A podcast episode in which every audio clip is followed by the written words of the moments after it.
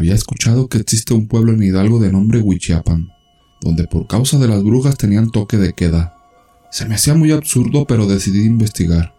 Quizás si grabo algo así mi canal despegue, me dije a mí mismo. Le comenté a mi esposa lo que tenía planeado. Obviamente no le pareció, pero a regañadientes aceptó.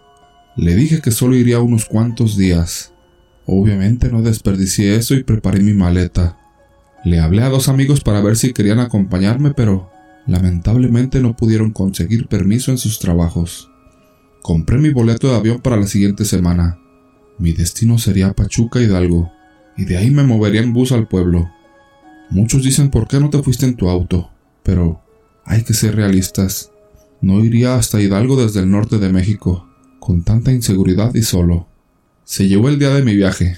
Tomé mi maleta y tomé el camión que me dirigía fuera del aeropuerto para tomar mi vuelo, el cual no demoró mucho en salir. Lo más pesado fueron las casi tres horas de viaje. Bueno que salí temprano, pues terminé llegando a las 3 de la tarde del aeropuerto Juan Guillermo Bizana, del cual salí casi corriendo para rápidamente tomar un taxi, el cual me llevó a la estación de camiones donde tomaría el autobús para mi destino. Pero mientras nos dirigíamos obviamente platicaba con el taxista. No fue muy larga la conversación. Esta fue de aproximadamente 10 a 15 minutos, pues la central en auto no está tan retirada. ¿Y de dónde viene, güerito, y a dónde va? me preguntaba el taxista. Vengo del norte, amigo, y me dirijo disque a un pueblo donde dicen que hay toque de queda por las brujas. ¿A poco sí creen esas cosas? me preguntó. Yo pensé que usted era más acá, me dijo. Sinceramente me puse rojo, pero respondí que no. Solamente quería investigar y hacer un pequeño documental sobre el sitio. No siguió más nuestra conversación, pues llegamos a la central donde estaba a punto de salir mi camión. Corriendo logré abordarlo. Tenía mucha hambre. No había podido comer nada pues la he pasado corriendo por los tiempos. No quiero llegar tarde a mi destino, ya que si era verdad lo del toque de queda, no me encontraría alojamiento. Me quedé dormido y llegué como a las 7 de la tarde al centro del pueblo. Vi cómo los locatarios empezaban a guardar todo y los de la central me aconsejaban irme rápidamente a mi destino, pues ya casi era la hora de resguardarse. No me la creí y fui al hotel más cercano.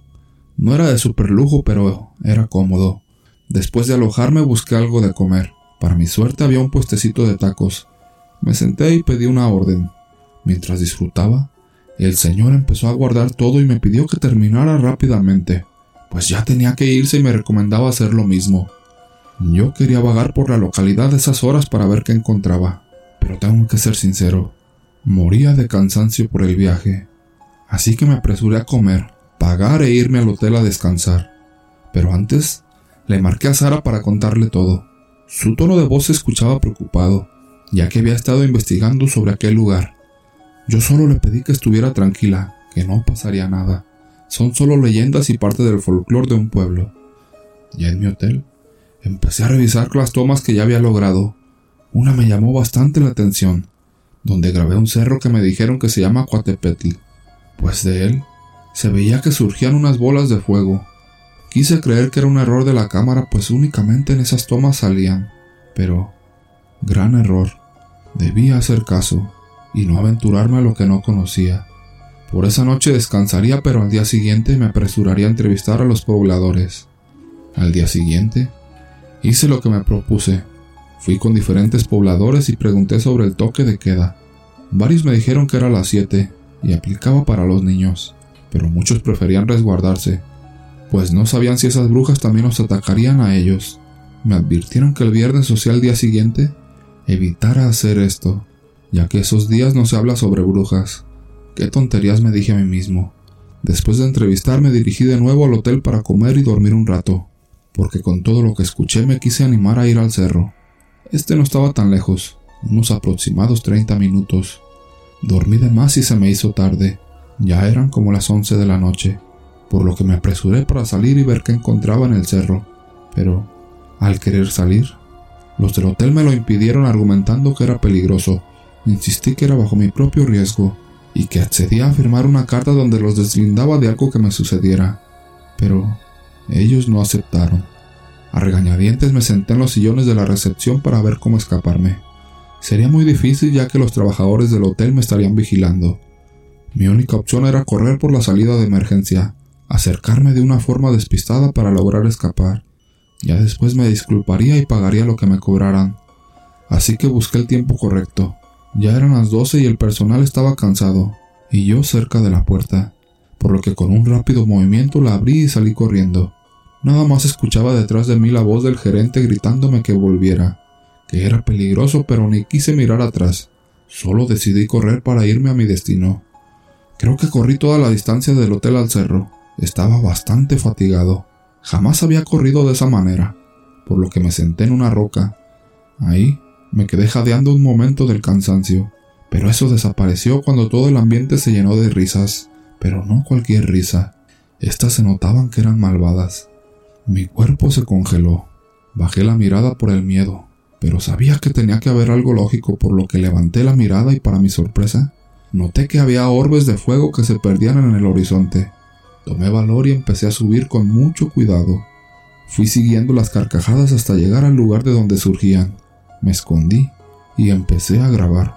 Realmente quedé horrorizado al ver un grupo de mujeres que se empezaban a mutilar. Se arrancaban los ojos, se cortaban los brazos. Era una escena grotesca. No aguanté las ganas de vomitar. Para mi buena fortuna, no llamé la atención de nadie. Bueno, eso creo yo. Pude soportar todo eso. Realmente lo perturbador fue ver cómo sacaban un bebé recién nacido para devorarlo. Salté para detenerlos, pero fue lo peor que hice, pues las risas se volvieron gritos de furia. Aquellas cosas empezaron a convertirse en aves aterradoras que empezaron a atacarme. No sabía cómo defenderme y les arrojé la cámara. Empecé a correr hasta llegar al hotel, donde vi que todas mis cosas estaban en la calle. Las tomé como pude y fui corriendo a la central de camiones donde vi que uno se dirigía a Pachuca y estaba a punto de salir. No me la pensé y entré en él. Mientras trataba de mantener la compostura, escuché cómo comenzaban a burlarse otra vez de mí. Avanzó el camión y ya no pasó nada. Tengo rasguños y heridas, pero no se comparan con la escena que vi. Lo malo que no tengo la cámara para demostrar lo que pasé. Todas las noches despierto gritando pues revivo aquel momento. Nadie cree lo que vi. Piensan que me mal viajé y por eso tengo esas imágenes en mi cabeza. El chiste me salió caro. No quise quedarme en Hidalgo. Compré el vuelo de regreso llegando al aeropuerto. Caro, pero saldría rápido. Ahora les puedo dar un consejo. Si saben de leyendas de algún sitio, hagan caso. Estas se cuentan por algo. Segundo relato. Quiero contarles algo que me pasó hace muchos años. Yo soy oriundo del estado de Querétaro, para ser precisos exactamente de la Sierra Gorda, adelante de un pueblo que se llama Jalpan de Serra. El pueblo donde sucedió lo que les voy a contar se llama La Lagunita, Landa de Matamoros, Querétaro. Pues bien, resulta que por ser precisamente zona serrana o montañosa, no había carreteras pavimentadas, y por ahí exactamente atraviesa la carretera federal Las Islitlas San Luis Potosí. Un día llegaron unas personas de profesión ingenieros, topógrafos y demás personal para estudiar la manera de cómo pasar por ahí la carretera. Empezaron a contratar hombres de ahí, entre ellos estaba yo. Nos ocupaban de mano de obra para limpiar y emparejar los espacios que según ellos iban a ocupar, y también para facilitar la entrada de maquinaria. Acordamos las jornadas laborales y por supuesto el salario de cada trabajador. Cuando empezamos a trabajar el primer día, todo concluyó normal. Terminamos las labores y cada quien se fue a su casa. Al día siguiente que regresamos a laborar, nos quedamos sorprendidos. Resulta que los tramos que habíamos dejado limpios y emparejados estaban igual que al principio. Los ingenieros encargados de la obra se molestaron y empezaron a buscar culpables. En un principio pensaron que habíamos saboteado el trabajo nosotros para cobrar más, pero al final descartaron la idea y decidieron que nuevamente hiciéramos el trabajo pero esta vez con la consigna de que por la noche nos teníamos que turnar para montar una guardia, y así evitar que alguien volviera a boicotear el trabajo realizado. Y así lo hicimos. A mí me tocó esa primer guardia. Todo transcurría sin novedad. Para pasar la noche me preparé un café e hice una fogata, y me senté a vigilar. Yo estaba totalmente solo en ese lugar tan apartado de la población. Se hicieron las doce, y lo que empecé a ver, no lo podía creer pues las palas, barretas y carretillas trabajaban solos. No paró ese aterrador suceso hasta las 3 de la mañana. Lo único que yo hice fue encerrarme en un cuarto de lámina que habíamos construido para guardar cosas. Desde ahí veía cómo iban dejando el lugar nuevamente como si no lo hubiéramos limpiado.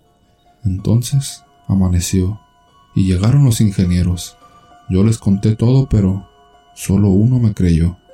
Luego de varios días de trabajo y con el mismo resultado, este viejo ingeniero convenció a los demás para que llevaran un sacerdote, pues para esos momentos era obvio que lo que ahí pasaba era cosa fuera de lo normal. Y así lo hicieron. El sacerdote fue a la medianoche, cuando esos sucesos empezaban a manifestar, y efectivamente, el padre y un ingeniero hablaron con el diablo. Yo los vi a lo lejos como platicaban con algo que solo se veía como una bruma de color roja. Fue totalmente sorprendente para mí. Después de que terminaron nos contaron todo. Él les dijo que ese era su territorio y que por ahí no iban a pasar de ninguna forma. Entonces les dijo que torcieran para otro lado la carretera y sin problema nos dejaría hacer las cosas, pero que aún así, cuando estrenaran o inauguraran esa carretera, él tomaría almas porque ese sería el costo. Los ingenieros aceptaron el trato. Tiempo después, cuando terminaron e inauguraron la carretera, hubo un terrible accidente. Se volteó un autobús lleno de pasajeros y hubo bastantes víctimas. Si alguno de ustedes ha tenido la oportunidad de viajar por esa carretera, les aconsejo tener mucho cuidado. En realidad es muy bonito el paisaje, pero bastante peligrosa.